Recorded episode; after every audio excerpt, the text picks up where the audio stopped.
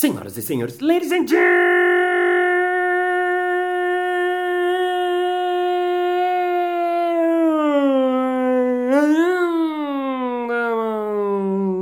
mesdames et messieurs, mitocôndrias e mitocôndrios. Está começando mais um Balascast Música.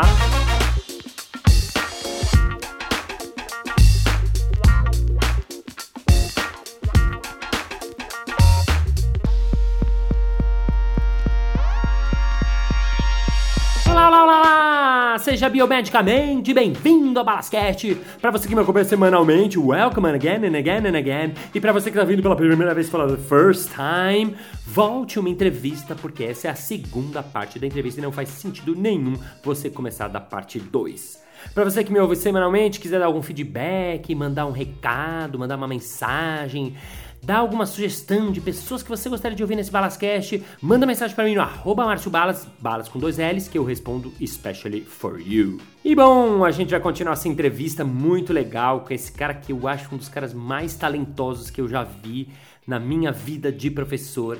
Ele é palhaço, ele é biomédico, ele é fundador do Narizes de Plantão, um projeto incrível de palhaços em hospital e hoje está aqui especialmente para vocês. Recebam com uma salva de palmas, Mauro Fantini.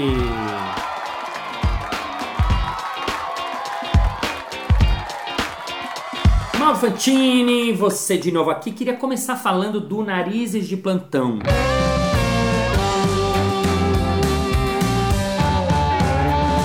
É um projeto muito legal que você trabalha com profissionais de saúde. Isso é um universo que me interessa muito porque as pessoas conhecem muito o Doutores da Alegria, né? Eu trabalhei no, no Doutores durante quatro anos e é o projeto pioneiro de palhaço em hospital aqui no Brasil. Só que o Doutores tem essa característica de que nós, todos que trabalhamos lá, somos palhaços. Então a gente não sabe nada de medicina, a gente finge que a gente é médico, besterólogo e tal. Mas no nariz de plantão vocês são profissionais de saúde. É isso mesmo, né? É quase isso que a gente é quase profissional de Ah, saúde. bem lembrado, quase profissional de saúde, porque são estudantes. São estudantes que serão profissionais Sim, da saúde. sim, Mas, sim. claro, já entendem muito desse campo biológico, médico, hospitalar e tudo mais. E por que que você acha que o palhaço é importante, se você acha, né? Tô partindo do pressuposto que você acha. Por que que você acha que é importante para um cara que tá estudando? O cara não, poxa, não teria que perder esse tempo com estudando anatomia, estudando os ossos, estudando os linfócitos. Total, eu espero que o médico que eu vá estu tenha Estude estudado também anatomia, os linfócitos e tudo mais. Com certeza. É... Só que, e aí não é uma coisa no Brasil, assim, no mundo, é... a- essa área da saúde, assim, como tem muita coisa para saber, é muito dado, é muita informação. O ensino, ele, ele vira muito técnico, vira muito, muito técnico, assim. E aí a gente vai formando, tipo, o Dr. House, que é o cara que, pô, o cara tecnicamente é ninja, o cara sabe tudo, só que você odeia o cara, quer dar um soco na cara dele, pegar a bengala dele e jogar fora. É, ou seja, quando começou a ter assim, microscópio, que ninguém sabia. Caraca, tem bactéria, mano! Ninguém sabia que existia. Quando começou a ter raio-x, tipo, abriu-se um mundo de, cara, a gente vai ter que estudar muita coisa. Sim. E perdeu-se aquela coisa do médico de outros tempos, que assim, que é o cara que te conhece, que é o cara que acompanha a família, que é o cara que conhece a sua história e tudo mais, que é o cara que te ouve. Só que assim, o cara teve que estudar um monte de coisas. Só que tomou uma proporção tão bizonha Sim. que aí o cara se torna muito técnico e pouco atento ao paciente. O cara não tem muito tempo de escutar, o cara não tem muito tempo de. Você fala muito disso, né? De co-criar alguma coisa. Como é que a gente vai co-criar o seu tratamento? Ou será que sou eu que vou decidir? Então, estudar palhaço para quem é estudante de medicina, nutrição, fisioterapia, é abrir a janela para um outro, para um outro saber da medicina que não é só o técnico, é, que é aquele que puta, todo mundo ou já falou ou já ouviu. Fui ao médico, o cara nem olhou na minha cara. Sim. Então, é, pontualmente, para resumir, esse é o problema que a gente quer resolver. Se a gente tem um problema para resolver no mundo, é diminuir a quantidade de pessoas que vão falar isso. Legal, muito legal. Agora pensa, tô fazendo o papel do, do cara, do cético, do cara que acha isso meio estranho. Ah, tá bom, mas eu não quero que o médico olhe na minha cara, eu quero que o cara é, saiba resolver o problema do meu joelho que tá doendo, da minha dor nas costas. Eu, eu não quero que ele olhe na minha cara, eu quero que ele saiba resolver dor nas costas. Aham. O que, que você responderia pra um mané desse? Eu. Depende do médico. Assim, se, eu- se eu tô, meu, acabei de me acidentar, vem o cara do SAMU. Assim, se ele for tecnicamente Sei. perfeito e for um puto escroto, Sim. ótimo. Ah. Tô muito feliz. Obrigado, cara do SAMU. Mas tem outras condições, do tipo dor nas costas. Tá bom, mas tem N jeitos de tratar dor nas costas. Qual será que faz sentido pra você? O que, que você acha de tomar analgésico? Faz sentido ou não? Ou você é mais dos natureba? Ou você é mais do pilates? Ou você é mais da fisioterapia?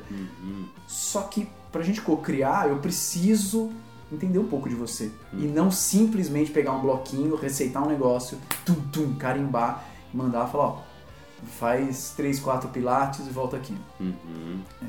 Vou te dar um exemplo que eu, que eu É vivi esse. recentemente. Eu voltei de viagem, tava em Cancún, fui com minha esposa, a gente voltou e eu pousei e comecei a ficar meio tonto. Nunca tinha sentido isso. E não passava, e não passava, e não passava. Fui no otorrino, nada. Fui no neuro, nada. Fiz tomografia, nada.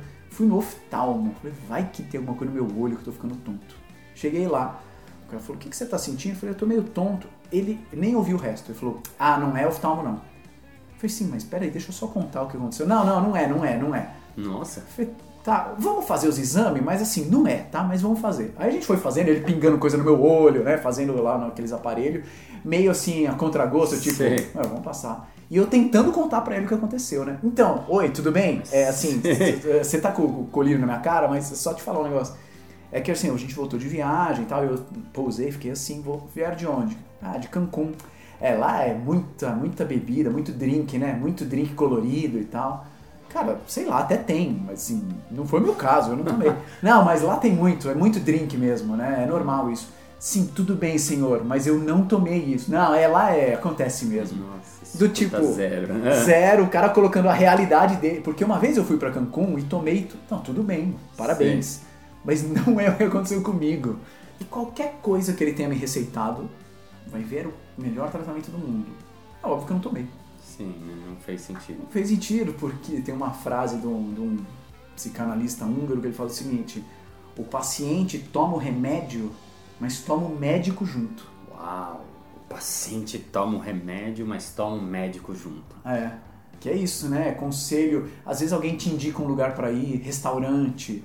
Mas não é só o restaurante. Quem te indicou? Sim, sim. Né? Sim. É, tudo isso, pô, é uma relação, né? E você quer ter uma relação com quem tá cuidando de você, né? Total. Ainda mais vocês que na medicina né, estudam isso, né? O que, que é o o placebo tem tudo a ver com isso. Por que, que o placebo funciona Então. loucamente, muitas vezes, de uma maneira né, assustadora, Aham. porque tem né, esse componente que não é o componente, sei lá, só uma coisa, né? Só o princípio ativo, só o Sim. medicamento, só a coisa, né? É, é. Agora, o que você falou de um fisioterapeuta ou de um cara que tá lá. Agora, você acha que isso serve pra. O olhar do palhaço, você acha que ele serve pra qualquer profissional de saúde? Tem Nossa, eu vou- serventia? Vou ampliar pra qualquer profissional, ponto. Ponto, né? É verdade. É, mas total, Pra qualquer profissional de saúde, justamente porque o profissional de saúde vai lidar com o público, né?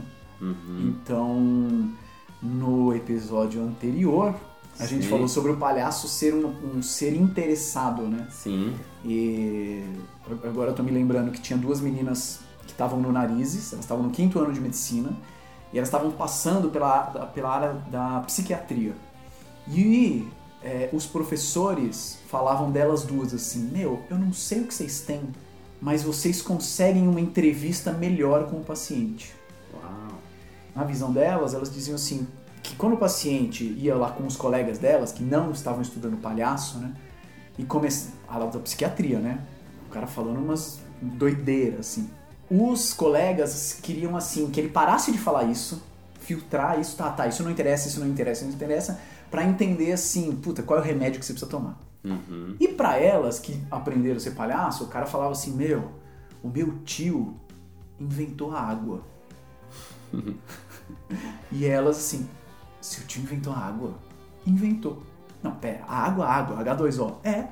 Como é que ele fez isso? Aham. E começa a entrar na, na doideira do cara, né? Sim, de, sim. cara, como é que será que seu tio inventou a água? E o papo flui. Né? Sim. E o papo foi a tal da anamnese do médico. Sim, sim, sim. E, e os professores falavam, meu, eu não sei o que vocês fazem, mas os caras se dão melhor com vocês e dão, acabam dando mais informações diagnósticas úteis para vocês do que para os colegas, né? que legal. Que é, que é muito isso, né? Do, E, e elas tinham participado, e elas eram palhaças palhaço, do, do. Fan- Olha que legal. como palhaças. É, isso é muito legal.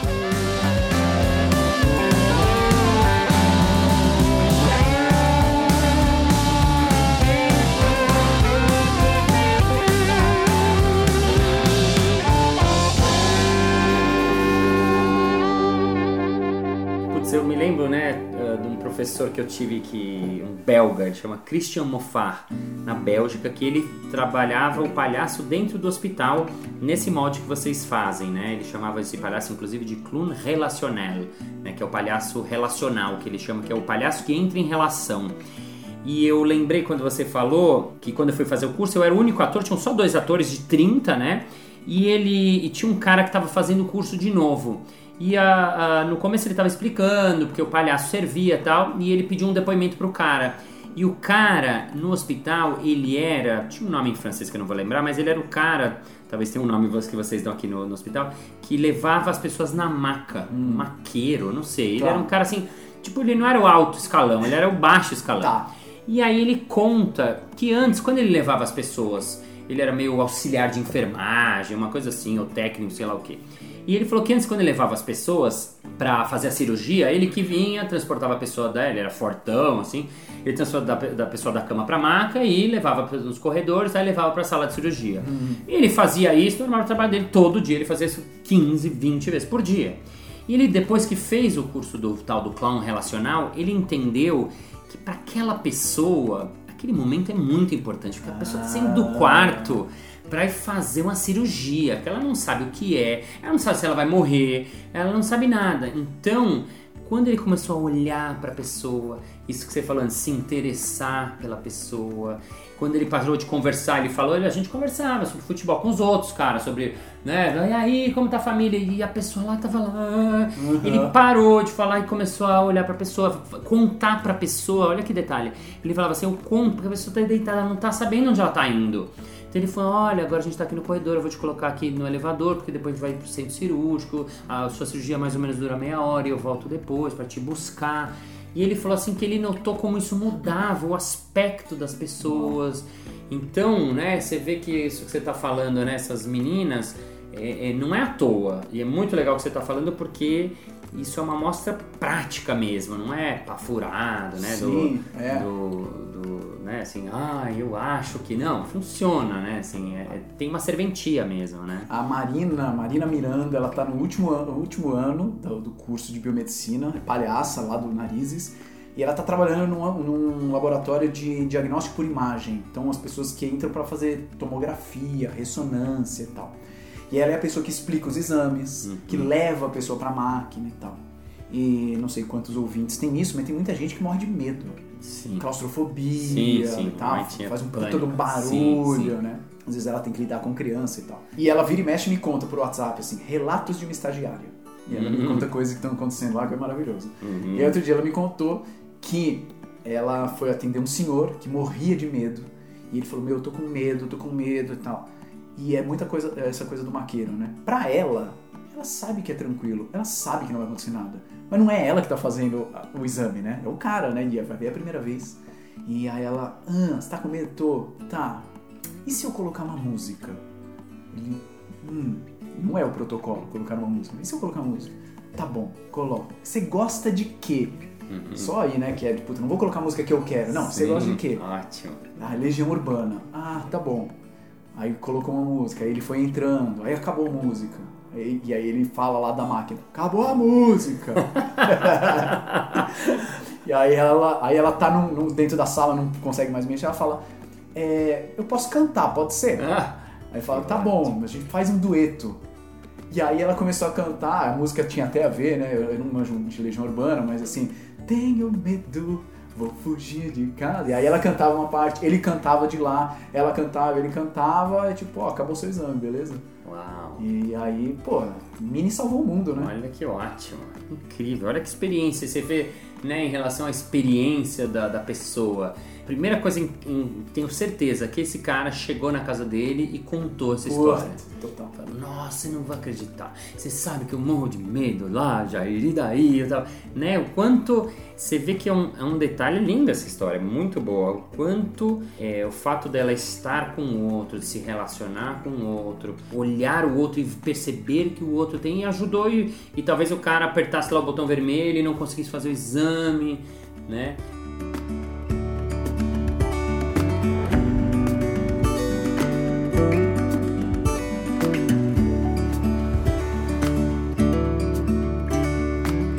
Você fala, assim, precisa ter a melhor máquina?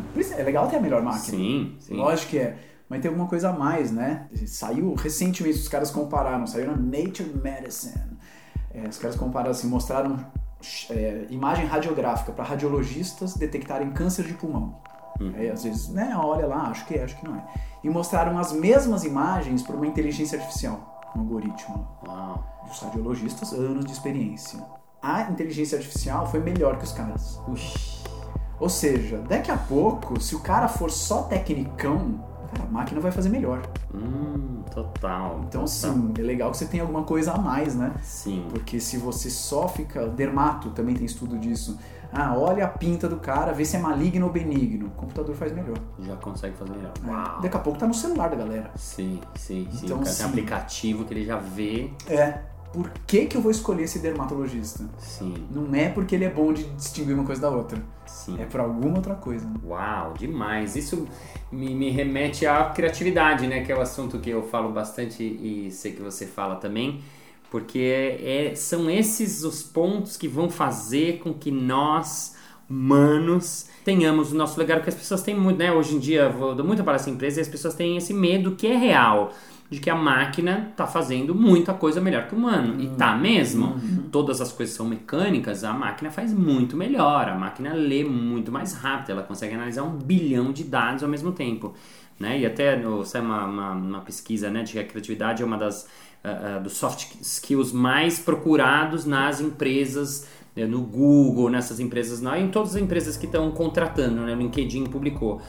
É, então eu queria puxar o assunto para criatividade, que no fundo eu acho que tem a ver, é a mesma coisa que você estava falando, né? Você, você, deu, exatamente o exemplo de um olhar criativo, de uma pessoa que está lá criando, ela tem que resolver um problema lá. Qual é o problema? Esse meu paciente está com medo e eu preciso ajudá-la a fazer esse exame, né? Entrando na criatividade mesmo, o que, que você, quando você fala sobre criatividade, o que, que você acha, como que você olha a criatividade, o que você acha as coisas mais importantes de criatividade, como é que seu, sua, sua mirada para esse assunto? Puta, eu, eu gosto muito é, de pensar assim na, na criatividade nas, nas pequenas coisinhas. Criatividade em casa, Legal. criatividade, sabe? No, puta, eu vou, vou mudar aqui a, a cor da planilha do Excel. Ou umas coisinhas pequenas que é assim, aquelas coisinhas, aqueles bloquinhos de Lego, né? Que sempre tiveram lá, só que ninguém, jun, ninguém juntou antes. Uhum. É, mas assim, ah, ninguém juntou na história do planeta. Não, puta, vai ver ninguém juntou na sua casa. Uhum. E já é criatividade, sabe? É, eu dou um exemplo, o Narizes de Plantão é muito isso, assim.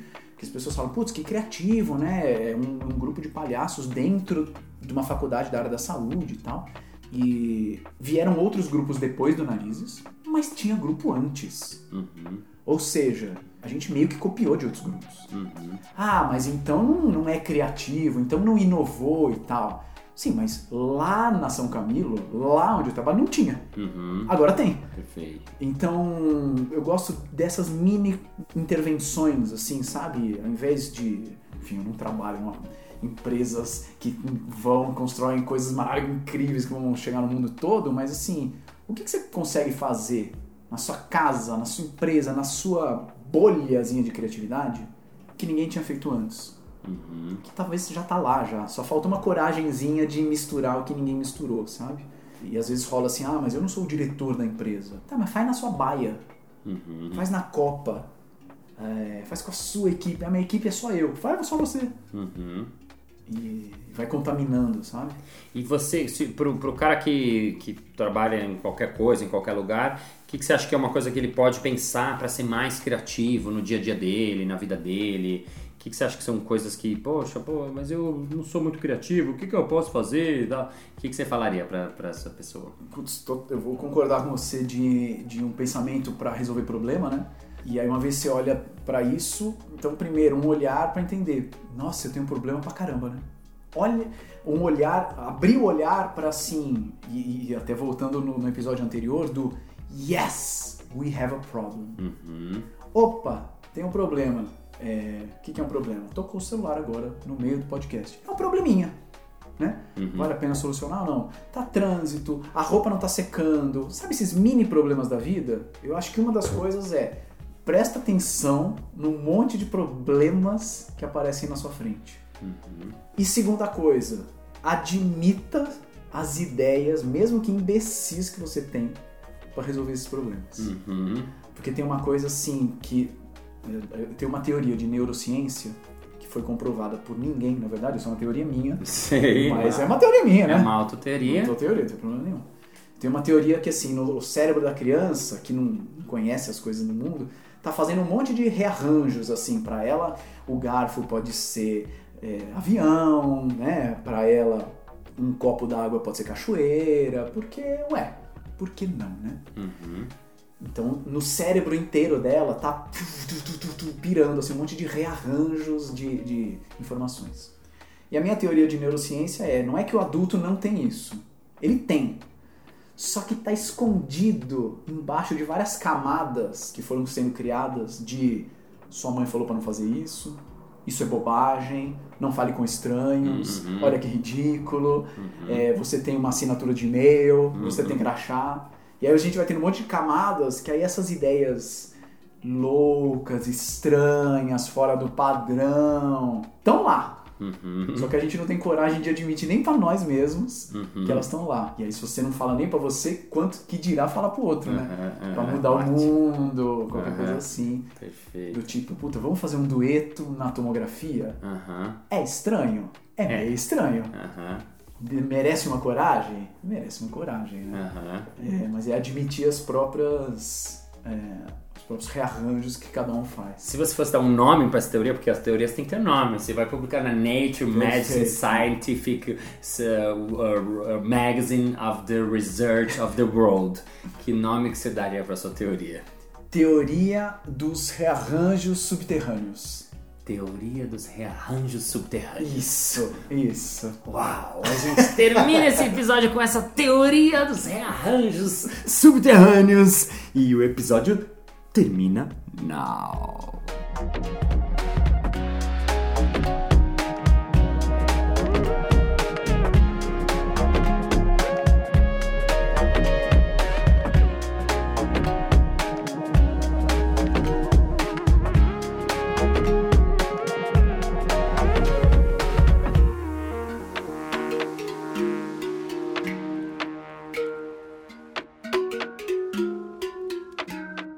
Bem, muito bem, muito bem. Chegamos ao final de mais um episódio. Ah, mas na segunda-feira que vem tem mais. Ei! E se você ainda não faz parte do Balascast, que é o grupo que a gente tem no Facebook, entra lá no Face, pede pra entrar no grupo, ou lá eu coloco algumas informações diferentes, às vezes tem promoção, às vezes tem algumas informações essas que não dá pra colocar apenas em áudio, então entra lá, pede sua aprovação que eu aprovo você. E vamos agora ao nosso momento merchan.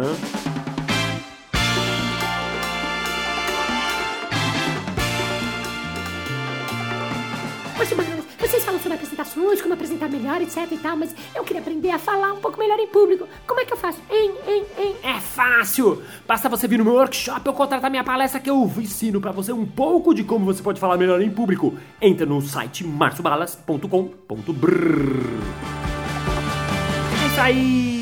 Muito obrigado pela sua audiência, pela sua paciência, pela sua sapiência, por estar com esse ouvidinho coladinho aqui no podcast da semana. Thank you, ladies and gentlemen, for your heart, for your head, for your feelings, for your presentation, for your home, for the copper, in the words, for your cat, the kids up, because you know everybody's all together, and you are together, and everybody's together, until next Monday for Cat and Together. Bye bye.